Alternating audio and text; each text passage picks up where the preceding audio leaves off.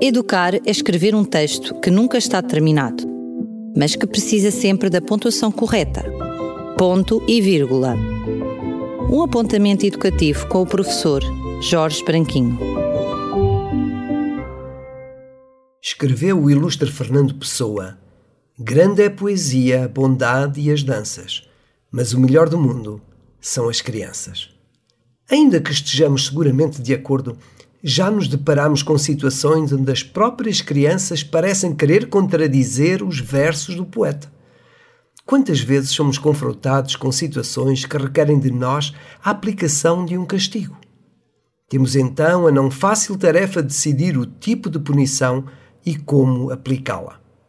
Quando reflito sobre este tema, vem-me invariavelmente à memória o caso de uma criança a quem a mãe mandou de castigo para o quarto por se recusar a beber um copo de leite no final do dia. Aproveitando a noite de relâmpagos e trovões, a mãe sublinhou: Ouves o barulho? Deus também está zangado contigo.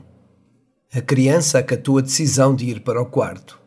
Instantes depois, um relâmpago mais intenso, seguido de um ruidoso trovão, despertaram a preocupação daquela mãe que se precipitou para a porta do quarto, mesmo a tempo de ouvir o filho exclamar: Caramba! Tanto barulho por causa de um copo de leite. Este episódio ilustra o quão fácil é errar o alvo quando se escolhe e se aplica um castigo. Como evitar esse fracasso? Não há receitas, mas existem alguns princípios que deverão ser tidos em conta se queremos que a punição desempenhe de facto um papel construtivo na educação. Escolhi deixar aqui, em forma de dicas, três desses princípios, que não são obviamente os únicos. Primeiro, procure não sobrevalorizar os erros, como fez a mãe da nossa história, e, sobretudo, nunca perca as estribeiras. Se pretendemos comportamentos ajustados, não podemos dar o exemplo contrário na hora de os corrigir.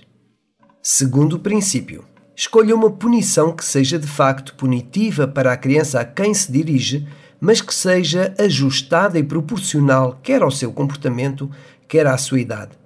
Reagir a quente motiva frequentemente castigos desajustados que acabam por não cumprir o seu propósito, seja por provocarem na criança um sentimento de revolta ou de injustiça, seja por acabarem por não ser cumpridos, fruto de um posterior reconhecimento que se tratou de uma decisão exagerada.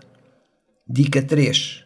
Explica à criança o motivo da punição, esclarecendo exatamente em que medida o seu comportamento foi desadequado e quais as consequências para ela e para os outros.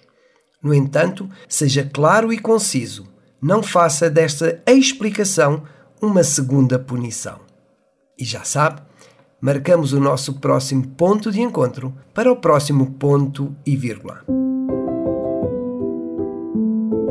Educar é escrever um texto que nunca está terminado, mas que precisa sempre da pontuação correta.